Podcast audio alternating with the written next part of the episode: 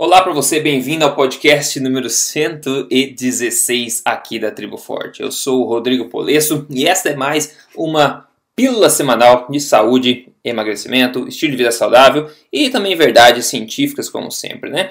Onde vai desmistificar balelas e tentar mostrar para você a luz da verdade o mais forte possível. Se você foi uma daquelas pessoas que desesperadamente eh, nos mandou mensagens essa semana a respeito do novo estudo que mostrou que dessa vez o jejum, o jejum intermitente vai fazer mal, dessa vez o jejum intermitente realmente vai aumentar risco de problema, fique tranquilo, porque a gente vai cobrir isso hoje. Então você pode pegar o seu chazinho de camomila, o seu cafezinho, sentar tranquilo. E se você está no trânsito, pode relaxar também, não precisa ficar tenso, não. Fica tranquilo, a gente vai cuidar bem desse assunto aí que parece ter tomado a atenção do pessoal nesses últimos é, dias, nessas últimas semanas, né? Esse podcast a gente dividiu basicamente aí, informalmente, em duas partes. Primeiro eu vou colocar você a par do que é esse estudo. Fiz uma investigação também para você entender o que, que é esse estudo, o que, que ele não é para você entender um pouco mais. E depois, na segunda parte, também o Dr. Souto vai falar um pouco mais sobre o que a gente sabe de fato sobre jejum intermitente em seres humanos. Então a gente vai ter uma boa discussão a respeito desse assunto que vai ser o grande foco de hoje aqui, o jejum intermitente. Como já não bastasse tudo que a gente já falou até agora sobre esse assunto, parece que as pessoas são sempre com medo e meio inseguras a respeito disso. Não você talvez esteja ouvindo, mas muita gente por aí. Doutor Souto, tudo bem? Preparado para a batalha? Tudo bem, Rodrigo. Bom dia e bom dia aos nossos ouvintes. Maravilha. Então é o seguinte, ó, é... Ah, para começar, claro, espalhe esse podcast pro pessoal, pra gente que você conhece, principalmente para quem não conhece jejum intermitente ainda, ou tá em dúvida, ou tá com medo aí por aí, eu acho que pode ser benéfico. É só você indicar eles a entrar na triboforte.com.br, clicar em podcasts, ou entrar no emagrecerdeves.com e ver todos os podcasts, inclusive com transcrição lá dentro, e você pode pesquisar, inclusive, em todas as transcrições para achar o que você procura, então é muito conveniente. Maravilha. Doutor Souto, eu assumo que você deve ter recebido mais de duas mensagens durante esse tempo aí sobre esse assunto, né? Só para o pessoal entender começou a chover mensagens. De uma hora para outra, é, né? começa a chover mensagens. E, e Rodrigo, você colocou bem uh, o que está por trás disso é o tal do medo, né? Uh, eu, eu uhum. sempre refiro as pessoas a uma postagem que eu escrevi tempos atrás que chama Você tem medo de quê? Né? Uhum. Uh, deem uma olhada lá, pessoal. Bota no Google solto, dieta, você tem medo de quê? Tá? E ali eu coloco isso que as pessoas elas uh, adotam uh, essa mudança de estilo de vida. E aqui não estou falando especificamente de jejum, estou falando, por exemplo, de low carb, estou falando de, claro. de restringir carboidratos, por exemplo, uh, adotam isso, uh, mas com um medo no fundo de que aquilo que estão dizendo para ele, os amigos, vizinhos, o pessoal na, no programa matinal de televisão, que aquilo está tudo certo e que de uma hora para outra eles vão se dar conta que estão fazendo uma bobagem e as pessoas vão dizer, viu, só eu não disse. Tá? E então cada vez que sai uma notícia, por mais estapafúrdia que seja, nós vamos ver que é o caso aqui, as pessoas imediatamente entram nessa situação do medo que uh, é, é, eu até naquela postagem coloquei assim, é, é como se fosse a mãe, a mãe que disse assim, viu, eu falei que não era para sair na rua sem o casaquinho, agora tá gripado, viu, tinha que ter saído com o casaco. Então o sujeito sai sem o casaquinho, mas ele sai com uma culpa tremenda, e a hora que ele dá o primeiro espirro, ele pensa assim, viu, a mãe tinha razão, e tem uma espécie de uma mãe arquetípica que diz assim, você tem que comer de três em três horas. Você precisa comer 60% de carboidratos, grãos, sucrilhos, tá certo? E aí a pessoa diz, tá, eu não vou comer isso, mas ele fica pensando, no fundo a mãe deve ter razão. E na primeira coisa, na primeira reportagem, por mais bizarra que seja, no lugar menos uh, confiável só, né? possível, né? de portal de internet, né? Viu só? É. Viu só, eu não avisei, que era loucura isso. É, então é, é essa, é por aí que a coisa vai. Toca lá, Rodrigo. Bom, então é o seguinte, o que, que esse bafafá dessa última semana, esses últimos dias aconteceu? Bom, saiu no, no dia 21 de maio, saiu notícia no, no site Viva Bem do UOL com a seguinte manchete. Jejum intermitente aumenta risco de diabetes tipo 2, diz estudo da USP. Sai em outros lugares também, tá pessoal? Mas eu peguei isso como referência. É, como a gente falou, é, eu recebi bastante mensagem de gente preocupada, pedindo para que nós nos pronunciássemos aqui no podcast sobre isso, ok? O que, que esse artigo diz do UOL. Diz o seguinte, tô lendo, a dieta, de jejum, a dieta de jejum intermitente vem ganhando cada vez mais espaço entre os que desejam perder peso rapidamente e obter alguns benefícios para a saúde. Bom, jejum intermitente não é dieta, né, pessoal? Vamos lá. De fato, alguns estudos indicaram que o jejum intermitente pode diminuir o risco de doenças cardíacas, por exemplo, mas uma nova pesquisa apresentada na reunião anual da Sociedade Europeia de Endocrinologista em Barcelona, na Espanha, na segunda-feira, dia 21, sugere que essa dieta pode ter sérias consequências para o metabolismo e elevar o risco de diabetes tipo 2. Uau! Continua.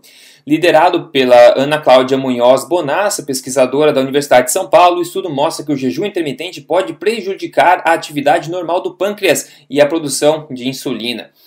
Estudos anteriores já sugeriram que o jejum pode, por um curto período de tempo, aumentar o estresse oxidativo e a produção de radicais livres, acelerando o processo de envelhecimento e danificando o DNA. Para descobrir se o jejum intermitente de fato gera radicais livres, Bonassa e seus colegas fizeram com que ratos adultos saudáveis seguissem essa dieta por um período de três meses. Eu fico louco cada vez que eles falam que jejum intermitente é dieta. Se você escuta a gente aqui, você já sabe disso, né? Enfim, jejum intermitente não é dieta, é o oposto disso. Ó, como resultado, eles dizem, desse estudo, um suposto estudo, dizem que a gordura no abdômen dos roedores aumentou, e isso, segundo o artigo, é relacionado ao diabetes tipo 2. Além disso, segundo o estudo, eles acharam danos, entre aspas, nas células pancreáticas secretoras de insulina, níveis mais altos de radicais livres e sinais de resistência à insulina.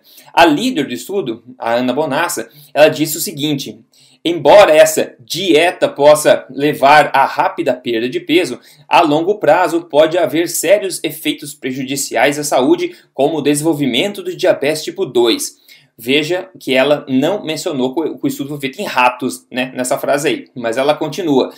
Este é o primeiro estudo a mostrar que o jejum intermitente pode realmente danificar o pâncreas e afetar a função da insulina em indivíduos saudáveis normais, o que poderia levar. Indivíduos? Algum Não, indivíduo calma lá. foi pesquisado? Calma lá. poderia insulina em indivíduos saudáveis normais, o que poderia levar ao diabetes e a sérios problemas de saúde. Eu coloquei justamente isso aqui, ó. Indivíduos ratos saudáveis. Tô corrigindo ela, né? Indivíduos ratos saudáveis. Ou ela tá extrapolando já para aplicar os resultados de ratos a seres humanos. Olha só. Esse é só um dos problemas, hein, doutor Souto? É só um dos pequenos problemas desse estudo. Hum, e depois dessa introdução, você já entendeu que a gente está na mesma página que agora. A pergunta que pode estar na tua cabeça é o seguinte: mas então, que estudo foi esse? Eu justo, né? Eu acho que eu fico bastante feliz que você queira saber disso, porque é justamente a gente vai falar isso agora. O nome do estudo em inglês, né, é, é jejum intermitente por três meses diminui a massa das ilhotas pancreáticas e aumenta a resistência à insulina em ratos Wistar, que é uma espécie de rato bastante usada em laboratório. Bom, então na verdade Todo esse bafafá se refere a não é um estudo de fato publicado, mas sim é um mero pôster, é um resumo que foi mostrado durante o Congresso Europeu de Endocrinologia agora em maio.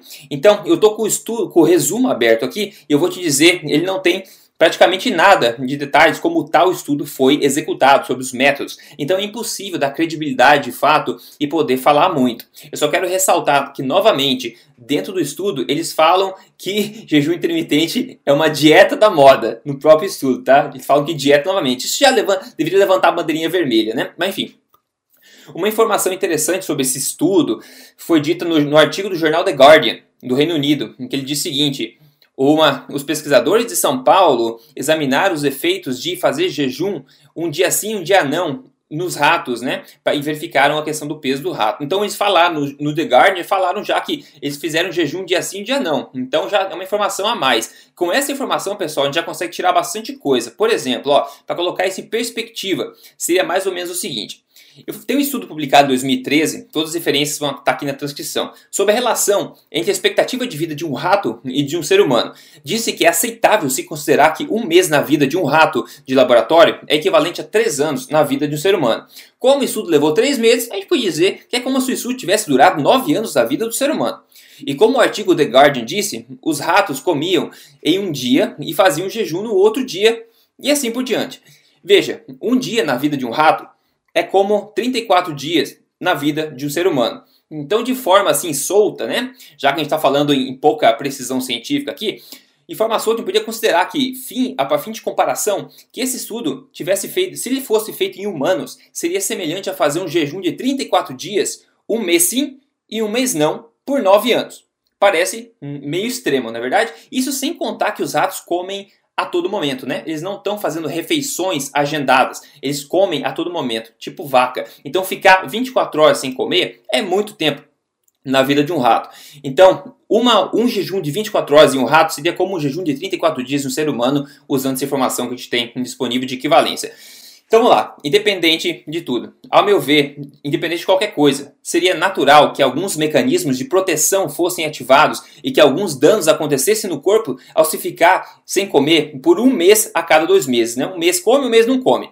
Isso não é jejum intermitente, é quase um jejum permanente, né? E ratos não são humanos, pelo menos não a maioria deles, até onde eu sei. Acredito né, que a diferença no impacto metabólico do rato seja diferente o bastante para impossibilitar uma extrapolação para o ser humano assim tão facilmente. Né? Ou seja, é incoerente, inconsistente, inconsequente e pior, não científico se assumir que esses resultados se aplicam a seres humanos, como infelizmente a líder disse aqui acima. Mas veja, esse é somente um dos pontos, a extrapolação da interpretação entre espécies. O resto do problema tem a ver com a extrapolação de mecanismos substitutos para desfechos finais. Ou seja, assumir que, por exemplo, o aumento da produção de espécies reativas de oxigênio, né, dos radicais livres, neste contexto irão levar à diminuição da expectativa de vida, como eles disseram, colocando medo na população. É sabido que as espécies reativas de oxigênio, elas têm um papel duplo. Elas podem agir tanto como facilitadores quanto inibidores da sinalização de insulina. Esses radicais livres não são necessariamente ruins, eles são necessários em muitos aspectos. Aliás, a própria Ana Bonassa, né, a líder do estudo, ela sabe disso. Por quê? Porque ela publicou um artigo em 2016 onde ela testou os mesmos ratos, né? Mas testou ratos alimentados e comparou com ratos que fizeram jejum de 48 horas, que é extremamente longo para um rato, né? E onde ela diz o seguinte nesse estudo: essas, essas moléculas de espécies reativas de oxigênio, radicais livres, estão envolvidos com as células beta do pâncreas, sinalizando e controlando a secreção de insulina. Olha só, ela sabia disso. E ainda ela continua: o aumento na produção de radicais livres previne a ocorrência de hipoglicemia em condições de jejum. Que bacana! Então veja, Outra coisa que ela disse foi que teve sinais de aumento de resistência à insulina com jejum intermitente. E para isso eu digo, graças a Deus que teve sinais. Se o corpo ficasse extremamente sensível à insulina depois de um jejum extremamente longo, a gente poderia entrar em coma por hipoglicemia ao comer alguma coisa. O corpo é esperto, né, pessoal? A gente já sabe. Nós humanos temos visão míope de mecanismos substitutos e confundindo isso com desfechos finais, isso sim não é muito esperto. Mas a Ana Bonassa já sabia disso também. Afinal, no estudo que ela publicou em 2014, é dito o seguinte: a diminuição da atividade secretória das ilhotas do pâncreas, que ela tanto gosta de falar, é de fundamental importância para impedir que quantidades maiores de hormônios sejam secretados, podendo levar a uma hipoglicemia mais acentuada, incompatível com o funcionamento normal do organismo.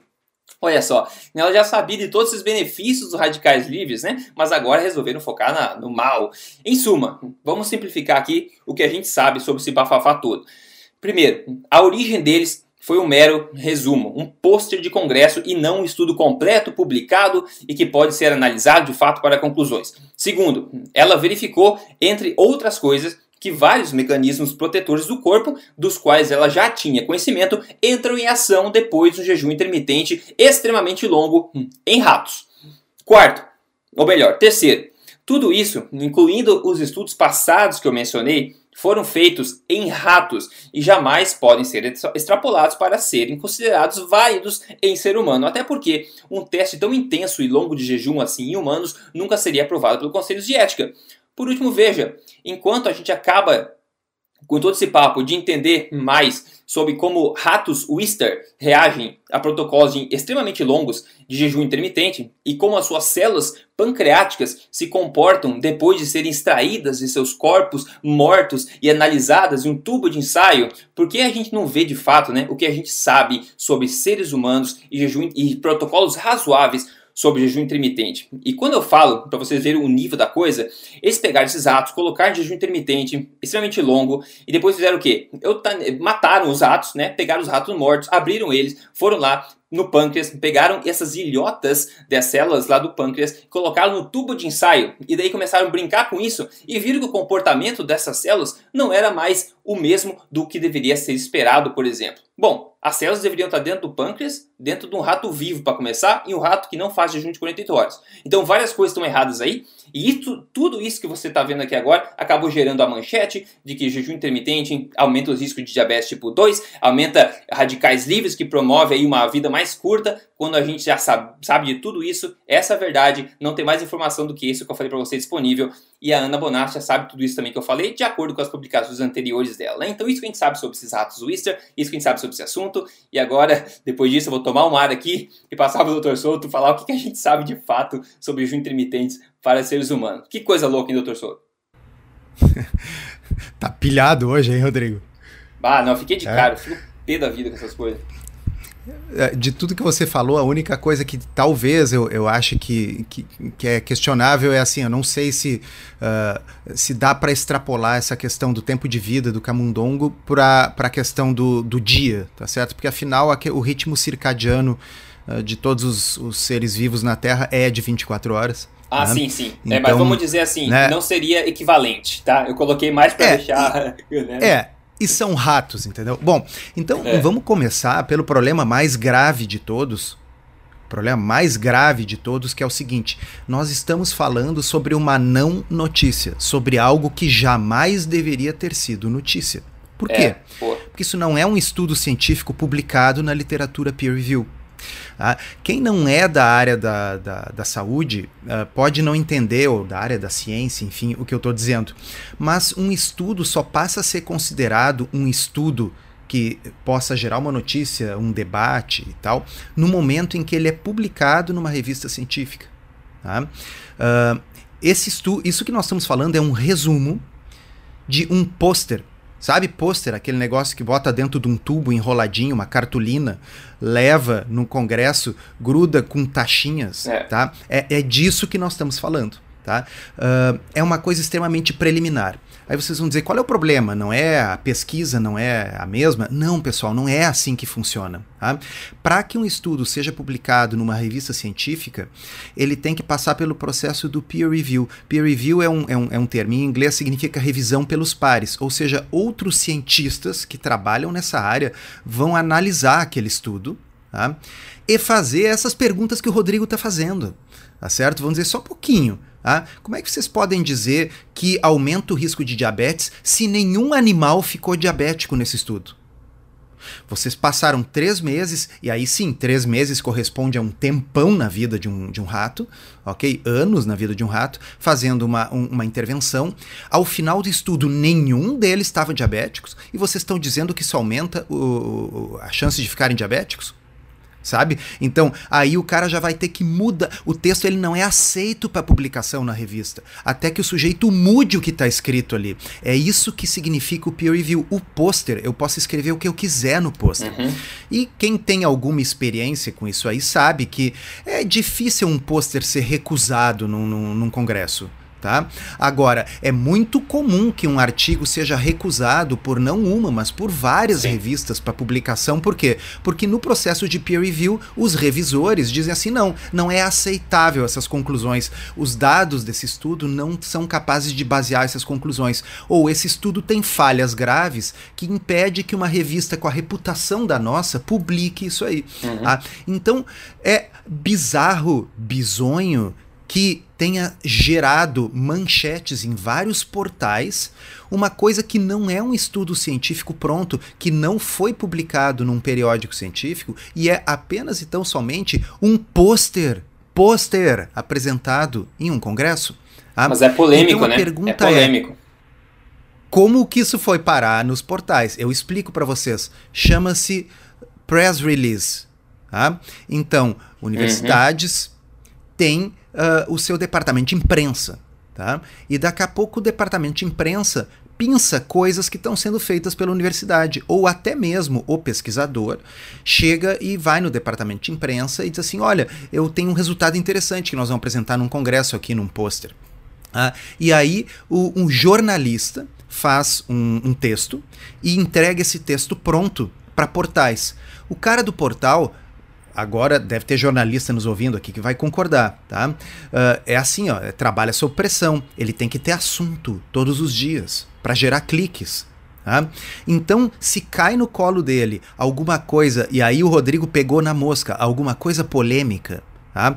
pô, tem trocentos estudos mostrando o benefício da intervenção jejum intermitente tanto em seres humanos como em roedores. Veja bem, não se trata é, de uma exato. dessas situações em que estudos em humanos mostram benefício, mas estudos em roedores não mostram. Se, se fosse o caso que os ratos uh, uh, têm problemas com jejum intermitente e as pessoas têm benefícios, igual a gente ia achar interessante para as pessoas, mas talvez os veterinários optassem por não fazer jejum intermitente nos seus pacientes, ratos. Tá? Uhum. Uhum. Mas não. Aqui nós estamos falando de uma situação que a totalidade da literatura mostra benefícios metabólicos, inclusive para os ratos. Tá? Então, quando sai um estudo que mostra que foi ruim para os ratos, isso significa que eles vão ter muito o que explicar no peer review, a hora que eles tentarem publicar esse estudo. Não sei se vão conseguir publicar esse estudo, ok? Agora, é polêmico. E aí o sujeito pega o press release, bota e a gente começa a receber e-mail desse tipo de porcaria. Tá? Eu não estou dizendo é. que o estudo é uma porcaria. Estou dizendo que porcaria é uma reportagem que sai num portal baseado em um pôster. Pôster, poxa vida. Tá? É. Bom, mas olha que interessante. Nós já discutimos vários podcasts atrás Uh, um estudo, este sim gerou uh, uh, muita repercussão nacional e internacional, foi publicado na revista Cell Metabolism, tá? e foi um estudo do grupo do Dr. Walter Longo. Tá? E este estudo ele foi uh, extremamente completo, complexo, uh, utilizou uma série de medidas, tanto in vitro, como em vivo, como em humanos, uh, testando jejum intermitente, desde leveduras, passando por roedores e chegando em humanos. Tá? Então, Rodrigo, o que, que aconteceu mesmo com o, o, os, os, ratos desse pôster aí? Eles, eles ganharam peso, ganharam gordura, é isso? É, dizem que aumentou a gordura abdominal deles e perdeu é, massa muscular. Bom, claro, não juntam tão longo assim, mas isso. É, no entanto, nós estamos vendo aqui o, o, estudo que saiu na Cell Metabolismo, e este é um estudo, este é peer review, publicado, este certinho, foi publicado. É. Ok? Ah, uh, e, e, e, numa revista que muito pouca gente consegue publicar, porque é uma revista de, de, alto impacto que rejeita a maioria dos estudos que não são muito bons. Neste estudo, nós temos que os camundongos fizeram jejum intermitente e ficaram mais magros. Houve diminuição da adiposidade. E aí? Uhum. Então, houve uma diminuição do câncer também. Eles deixaram esses camundongos viver até o final da vida deles, quando eles começam a ficar velhos e começam a ter um risco maior de câncer. E aqueles que fizeram jejum intermitente tiveram menos câncer.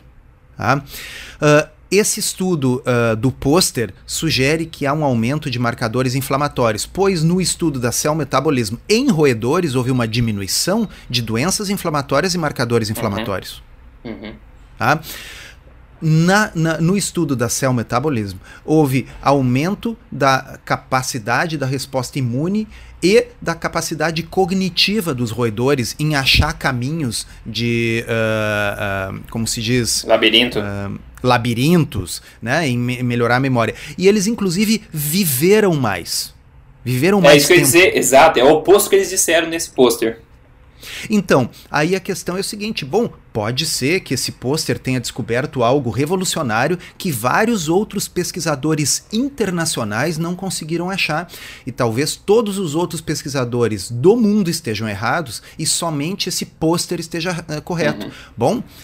O, o, vejam que a, a, a barra aqui está muito elevada. Quer dizer, assim, é, basicamente nós temos um estudo que não foi publicado. Uhum que foi apresentado como pôster e que está indo contra. Eu estou citando um estudo aqui, mas tem vários outros, em roedores, inclusive, É. mostrando o contrário. Então, se eu quero dizer que todo mundo está errado e nós estamos certo, nós aqui da USP, ah, é bom que isso seja publicado e os métodos estejam disponíveis para poder ver. Porque agora eu tô curioso o seguinte: tá tudo bem, na, na hora do jejum, eh, eh, eles não estavam, os animais não estavam comendo, mas quando eles estavam comendo, o que será que eles estavam comendo? Tem muitas perguntas, tem muitas perguntas.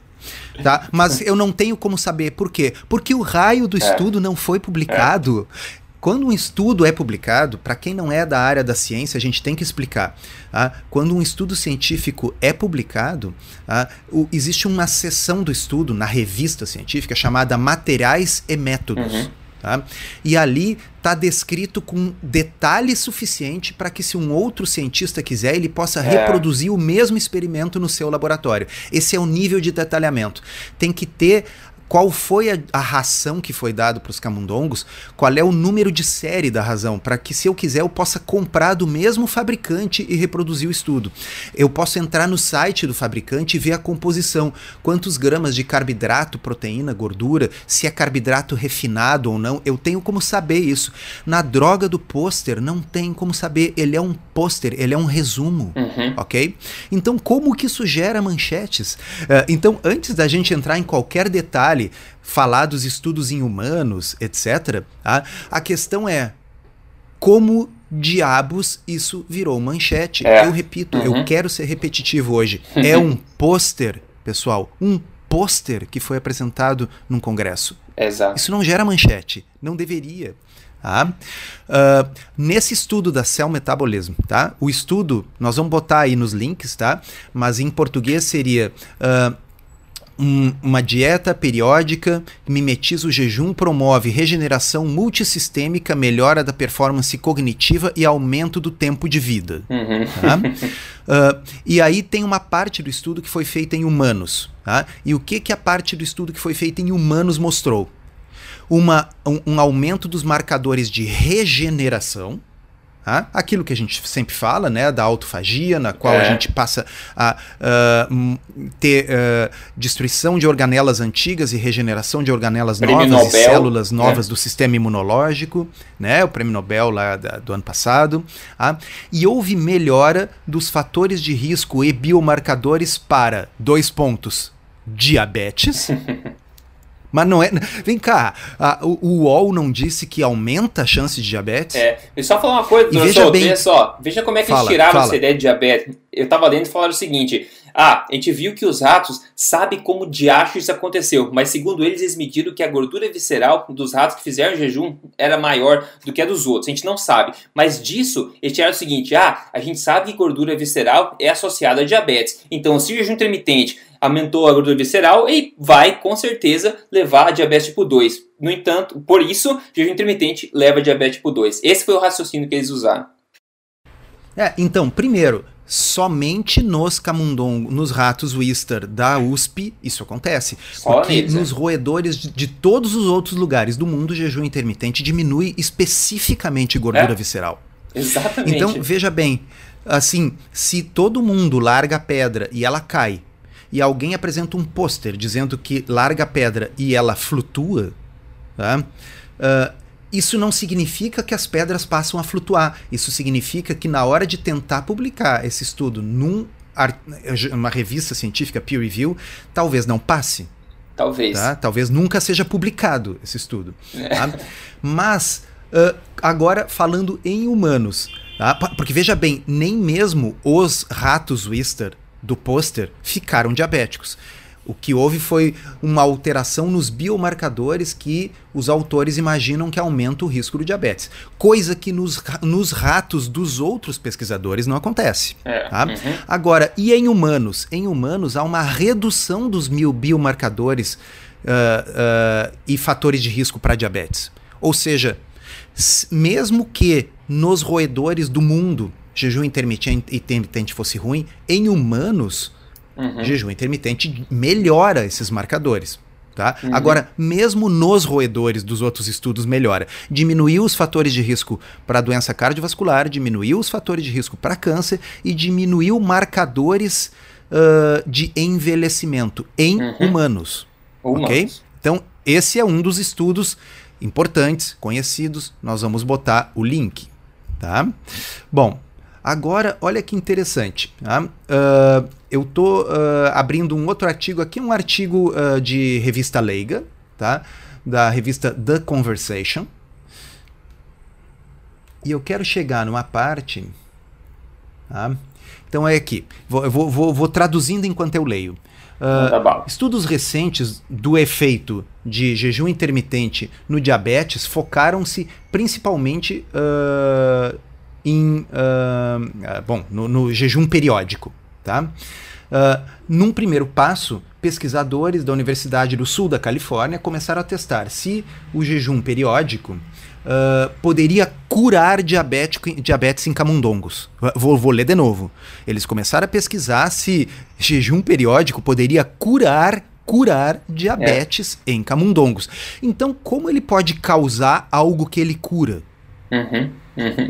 Aliás, de, de, deixa eu perguntar para você, Rodrigo, uma coisa que o meu filho me perguntou ontem de noite quando me viu comentando sobre isso. Ele Sério? disse assim: pai, uh, diabetes não é um problema da pessoa comer demais, comer açúcar demais, e, e, engordar, ganhar peso e ficar diabético. Como é possível que não comer possa causar diabetes? O Eu seu filho, ele, o Severino devia estar postando pôster em congresso de endocrinologia, pelo jeito, porque ele é inteligente o suficiente. Não, veja bem, porque é uma coisa óbvia, tá certo? Pois é. Uh, uh, você pois é. pode é. ser do grupo que acredita que açúcar está relacionado com diabetes. É o meu caso. Eu acho que muito açúcar, muito carboidrato refinado está na gênese do diabetes. Uhum. Ou então você pode fazer parte daquele grupo que pensa que não, que o problema é simplesmente comer demais, fazer pouco exercício e ficar gordo e à medida que você vai ficando gordo, você vai desenvolvendo resistência à insulina e, portanto, começa a ter diabetes. Agora, como é possível você acreditar que não comer, porque o jejum significa, é. para quem não teve vontade de abrir o dicionário, jejum é não comer. É, Como seja, não, não é dieta.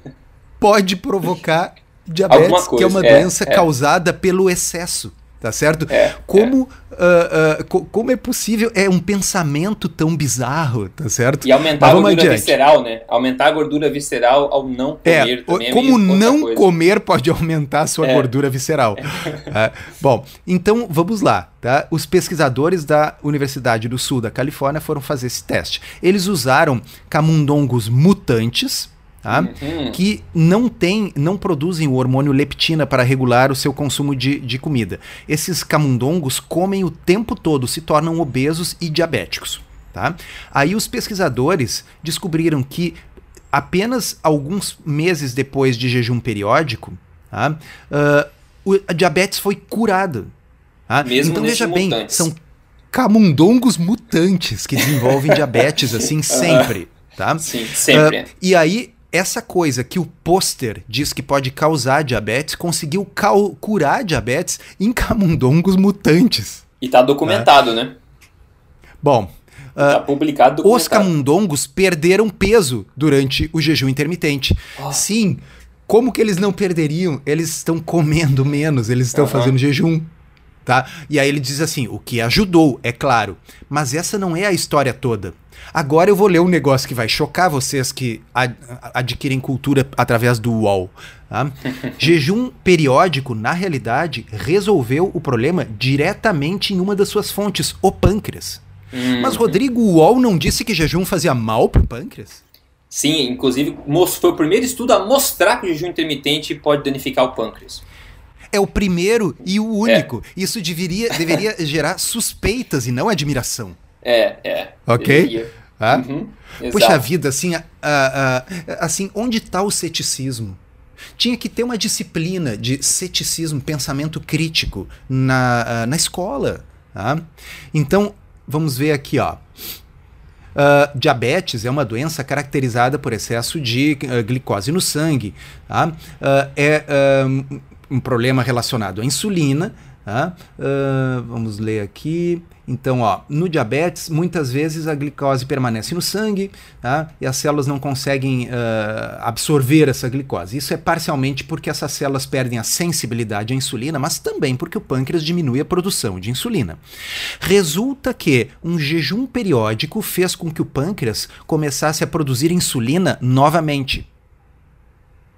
E eu estou falando de roedores, porque o estudo do UOL, o estudo esse da USP, que foi publicado em um pôster, falava também de roedores. Porque em humanos está provado, tem vários ensaios clínicos randomizados que mostram melhora de sensibilidade à insulina e perda de gordura visceral. De modo que eu estou fazendo o podcast hoje só para veterinários. É. Tá bem? Uhum. Tá? Porque em humanos isso não é discutido.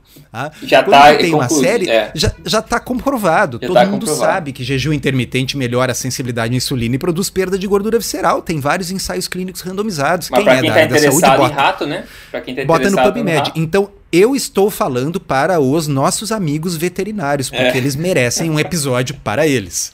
tá? Então, vamos lá. Tá? Uh, os os uh, produzir insulina, tá? Então, os dias de uh, restrição alimentar deram ao pâncreas uma folga e permitiram ao pâncreas remover e reciclar algumas de suas células. Assim, quando os camundongos começam a comer novamente, essas células foram capazes de produzir insulina novamente.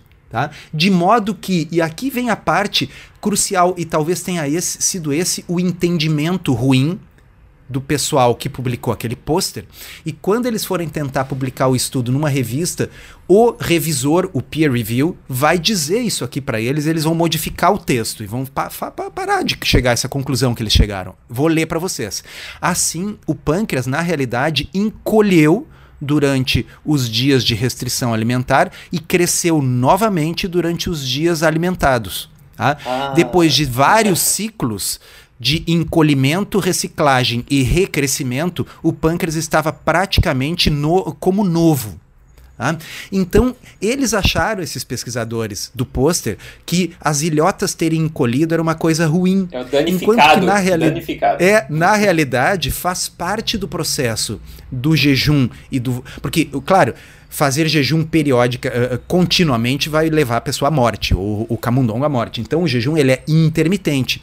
Tão importante quanto Uh, o, o, a parte de uh, não comer do jejum é a parte de voltar a comer, tá? porque é aí que ocorre a reciclagem das células, das organelas, enfim. O fato é que é esperado que as ilhotas encolham e aumentem. Eles acharam no pessoal do pôster, talvez ingenuamente, que este encolhimento das ilhotas significava que as ilhotas iam desaparecer e o bicho ia ficar diabético. Mas uhum. os estudos publicados na literatura em revistas de alto impacto, na realidade verdade, mostram melhora de diabetes em roedores, porque em seres humanos não se está discutindo, pessoal. Em seres Exato. humanos, os estudos já, já mostram isso é. há tempo. Então, já que nós estamos hoje perdendo nosso tempo discutindo roedores, é. eu quero tranquilizar todos vocês que têm hamster, que têm é. rato, que é. tem camundongo em casa, tá certo? Vocês que têm, como é o nome daquele bichinho que tem as orelhas caídas? Ah, ah, uh, enfim, ah, assim, vocês que gostam de roedores e têm eles em casa, se eles fizerem jejum intermitente, vai ser bom para eles. Este pôster que foi publicado está equivocado. É isso que eu quero dizer para vocês. Equivocado é uma palavra boa, viu? Ah, bom. Mas olha o seguinte, eles podem falar o seguinte: ah, porque o pôster eles usaram ratos saudáveis, né? E não ratos obesos. Daí eles viram que diminuiu as células pancreáticas, blá blá blá blá blá. Bom, mas isso a gente já falou, não justifica porcaria nenhuma de qualquer forma. É, então assim, ó, uh, o fato, fato da vida, tá? é que existem vários ensaios clínicos randomizados de jejum intermitente em humanos, mostrando uhum. melhora dos marcadores substitutos no que diz respeito à resistência à insulina, diabetes, fatores de risco cardiovascular. Tá? Eles são marcados substitutos pelo quê? Porque assim como no pôster lá, esse sobre o qual as notícias correram o mundo, tá? uh, o, no pôster os ratos também não ficaram diabéticos. Eles estavam estudando marcadores. Então, é, em humanos e nos, em todos os outros roedores fora da USP, tá? uhum. uh, há uma melhora desses marcadores. Então, se eh, todo o indicativo é no sentido de que faça bem. O que se discute hoje em dia, a discussão é no sentido: será que o jejum intermitente é tão bom como uma simples restrição calórica? Porque afinal, obviamente, jejum intermitente implica algum grau de restrição calórica, uhum. tá certo? Eu não estou comendo, pelo amor de Deus. Tá? Então, será que o benefício é da restrição calórica ou será que o benefício é específico do jejum intermitente? No podcast passado, nós tivemos essa discussão, né, Rodrigo? Uhum, uhum, tá? Com certeza. Nós abordamos justamente um estudo em humanos de time restricted feeding, quer dizer, alimentação restrita no tempo. Aí eram pessoas que estavam fazendo uma janela de seis horas de alimentação, focada no período da manhã, para tentar alinhar com seu ritmo circadiano, comparado com outro grupo que estava comendo o mesmo número de calorias, porém distribuídos durante o dia. E o estudo mostrou que em humanos o jejum tem benefícios nestes mesmos fatores de risco que pioraram nos ratos da USP e só nos da USP, porque eles melhoram em todos os outros uhum. roedores uhum. do mundo. Tá? Mas em humanos houve uma melhora específica do jejum, mesmo as calorias sendo, sendo iguais nos outros grupos. É, independente da perda de peso. Independente da perda de peso, porque ela foi idêntica no, no, nos grupos. Tá? Uh, então, na, na, realidade, pessoal, assim, uh, uh, eu tenho uma posição uh, pessoal sobre isso, a gente já falou aqui algumas vezes, eu acho que o jejum ele é uma ferramenta Uh, ele não é necessariamente obrigatório e nem é o principal da intervenção que a gente propõe. E uma pessoa pode fazer uma alimentação low carb, pode fazer uma alimentação forte, sem, não, sem fazer nunca um jejum intermitente. Uh, sem passar nunca um dia sem comer, ou mesmo, sei lá, 16 ou 18 horas sim. sem comer. Se a pessoa se sente melhor comendo com mais frequência. E ela pode sim ter um monte de benefícios simplesmente por tirar alimentos processados, por tirar açúcar, por tirar farinha da sua alimentação. Eu acho que o jejum ele pertence à sintonia fina do processo. Uhum. O que me irrita e é o motivo que a gente escolheu esse tema hoje, é o que? É a falta de pensamento crítico.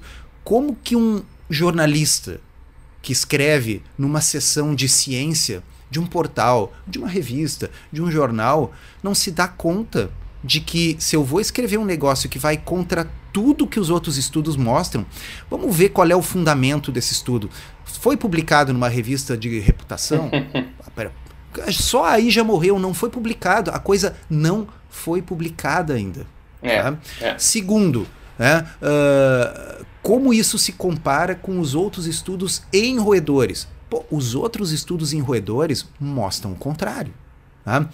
Por fim, como isso se compara com os estudos em humanos? Pô, os estudos em humanos mostram o contrário. Aí o cara tem que se dar conta: olha, isso aqui não merece o espaço privilegiado que eu tenho aqui na imprensa. Vamos achar outro assunto.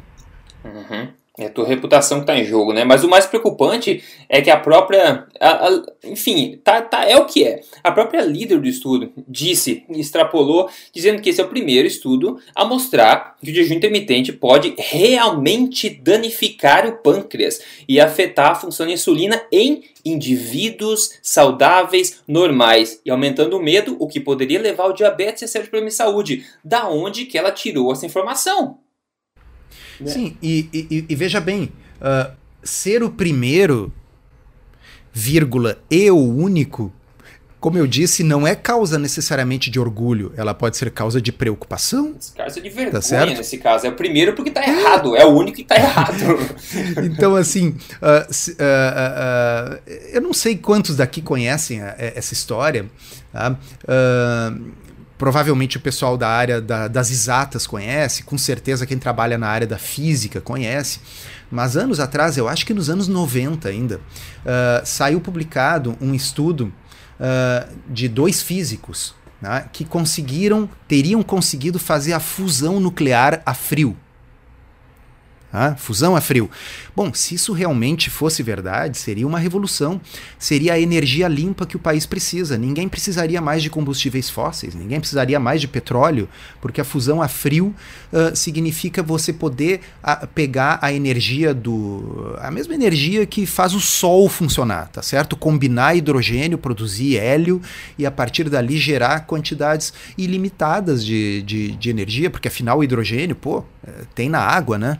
Uhum, tá? uh, então, uh, qual é o grande problema da fusão nuclear? Ela, ela atualmente ela pode ser feita em laboratório, mas em temperaturas altíssimas, próximas justamente da temperatura do núcleo do Sol.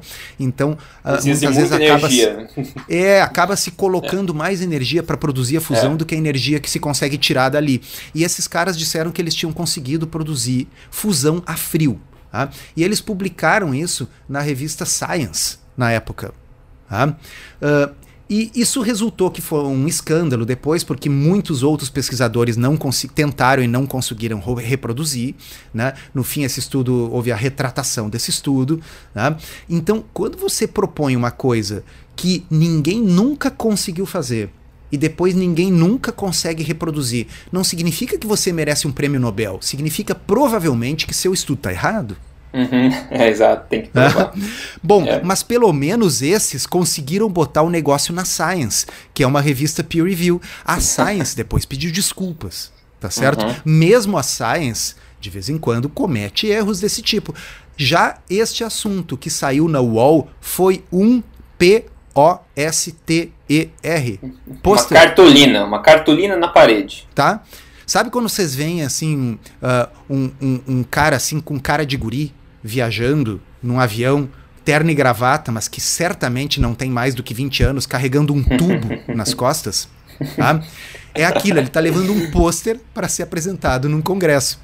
Eu sei que tem muitos grandes estudos científicos que começam sendo apresentados como um pôster e um ano depois claro. estão publicados em revistas. Bom, claro. quando eles forem publicados em revista, a comunidade científica como um todo vai poder ler o material e métodos, ver se aquilo faz sentido, vai conseguir criticar aquilo ali. Não tem nem como criticar esse estudo, porque ele não foi publicado. Então, por é. que, que nós estamos falando dele?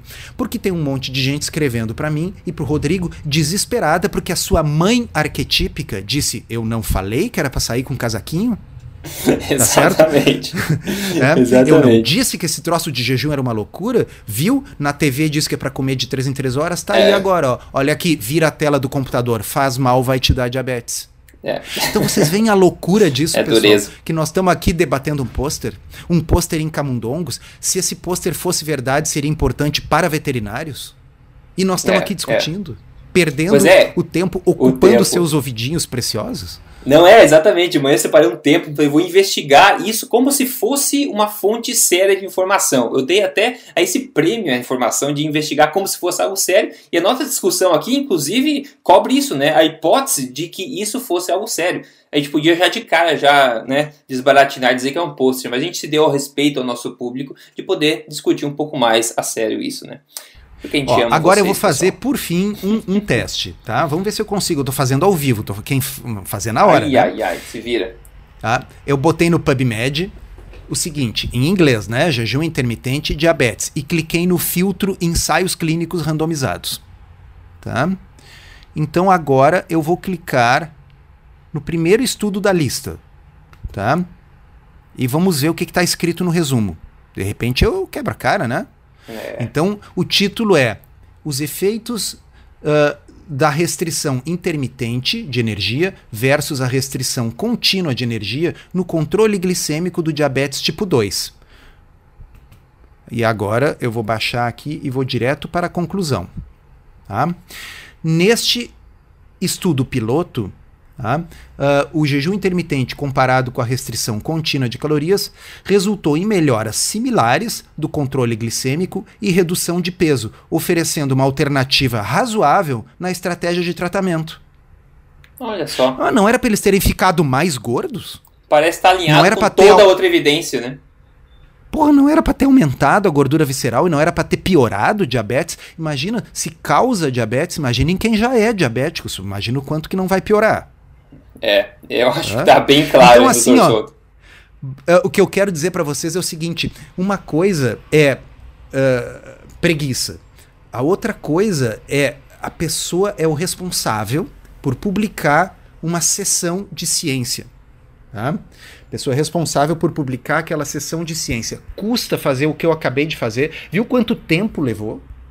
Tá? Ah. Eu, eu é o tempinho de pegar ali e clicar. Eu fiz com a mão esquerda, eu estou segurando o telefone para gravar a nossa conversa aqui com a mão direita. Então, com a mão esquerda, eu fiz essa pesquisa e levou menos de um minuto. Tá? Então a pessoa diz assim, poxa vida, né? Pelo menos quando escre escreveu o texto, diz assim, olha, Interessantemente, esse estudo mostra resultados diferentes do que os outros estudos com roedores e, principalmente, os estudos em humanos parecem mostrar benefícios e não malefícios. Então, uh, talvez mais estudos tenham que ser feitos. Escreve uma abobrinha qualquer, mas não, não faz isso, não copia o press, release da universidade e coloca direto sem crítica. Porque se é para botar sem crítica, poxa vida, é, é, eu, eu acho que daqui a pouco os portais podem economizar dinheiro, parar de pagar salário para essas pessoas, né? E, cara, pede pro, pede pro porteiro do prédio escrever essa coluna. É, é, é, é a falácia da autoridade também se aplica aí. Jornalista recebe um, uma press release que tem o nome USP e tem Congresso Europeu de Tecnologia, seu nome, ele vai abaixar a guarda dele e não vai verificar esse ceticismo que seria necessário. Né? É duro. Mas, é enfim, duro. Eu acho é que duro. valeu como um exercício aí para quem está nos ouvindo de uh, pensar um pouquinho em termos de, de pensamento crítico. Né? Sim. Tipo, se eu tenho todo o resto da literatura mostrando uma coisa e um pôster mostra uma coisa diferente, todo o resto da literatura está errado? Ou eu tenho que pensar que talvez o pôster tenha algum problema?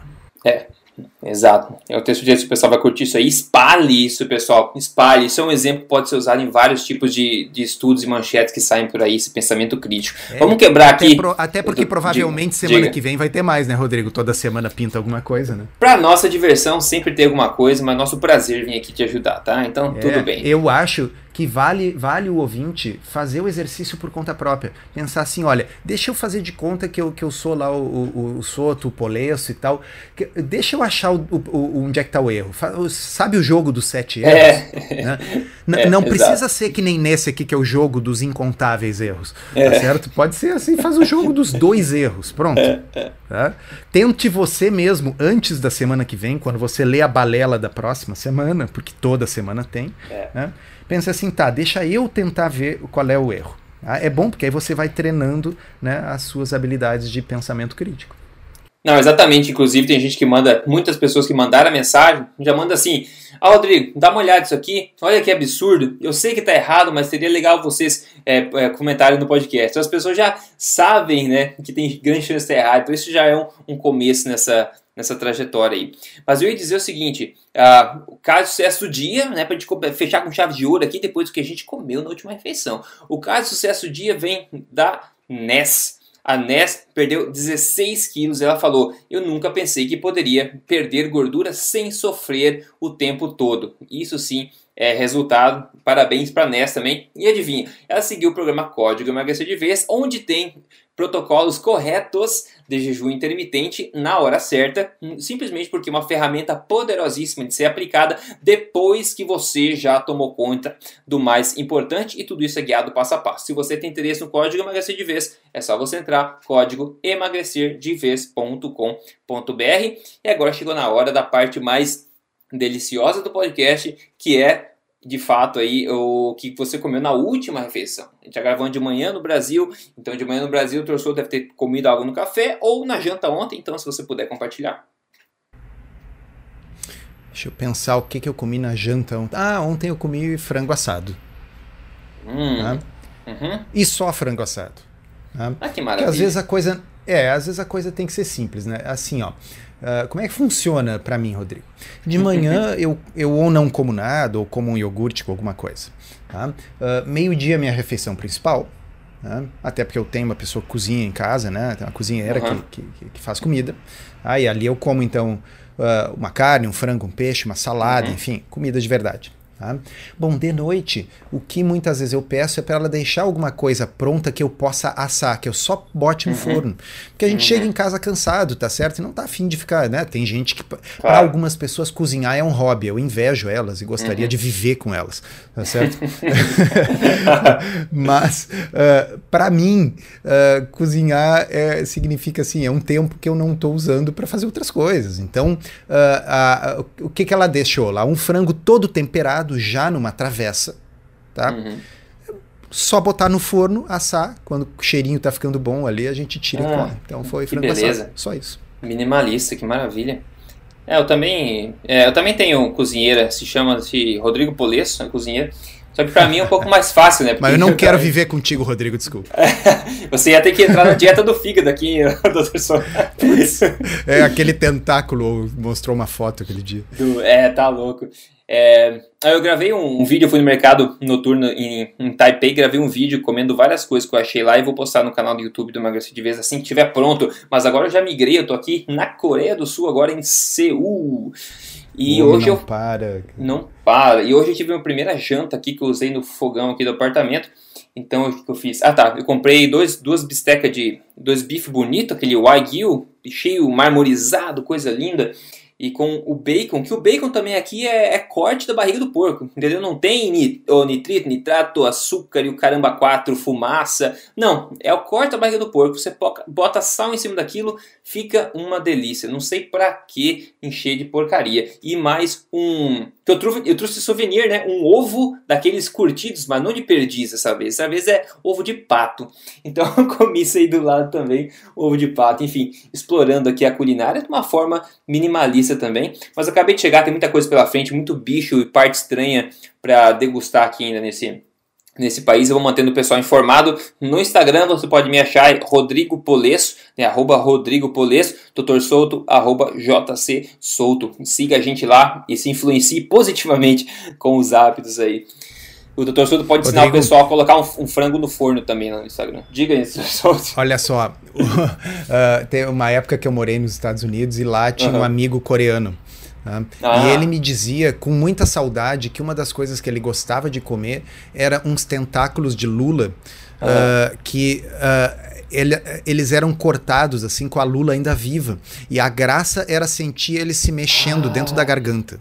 Cara, você acredita que eu vi isso no vídeo do YouTube ontem? Eu tava procurando assim o que fazer e tinha um cara que foi no mercado municipal e é justamente isso. Parece que você escolhe o povo no aquário e daí você vai na mesa sentar. Daí os caras dizem que cozinha. O cara falou: Ó, o povo tá morto, mas tá se mexendo. Eu falei: Calma, esse tipo de comportamento acontece normalmente, né? Tá morto, mas tá se mexendo. é estranho. Ah, enfim, ele me descreveu isso na época e eu Caramba. fiquei horrorizado na época. Eu continuo horrorizado, mas enfim, eu acho que é uma coisa bem palho, assim. É, essa é, é meio mexendo. forte demais para ser alimentação forte, eu acho isso aí. É um pouco além da minha zona de conforto também. alimentação extra forte. extra forte, só para os mais fortes mesmo. Maravilha, pessoal. Então esse podcast ficou recheado, espero que tenha sido útil para vocês, turbinar o senso crítico aí e se proteger das balelas que chovem sobre nossas cabeças todos os dias, não é verdade? E se você quer se tornar um membro da Tribo Forte aí, suportar essa causa, vestir a camisa, entra aí triboforte.com.br, você tem acesso lá ao, ao, portal privilegiado e também, claro, faz parte de tudo isso e leva esse movimento para frente, todos nós unidos com essa energia positiva em nome da verdade científica, não é verdade? Maravilha. Doutor Souto, obrigado pela diversão de hoje, a gente se fala na próxima semana. Obrigado, um abraço e até a próxima.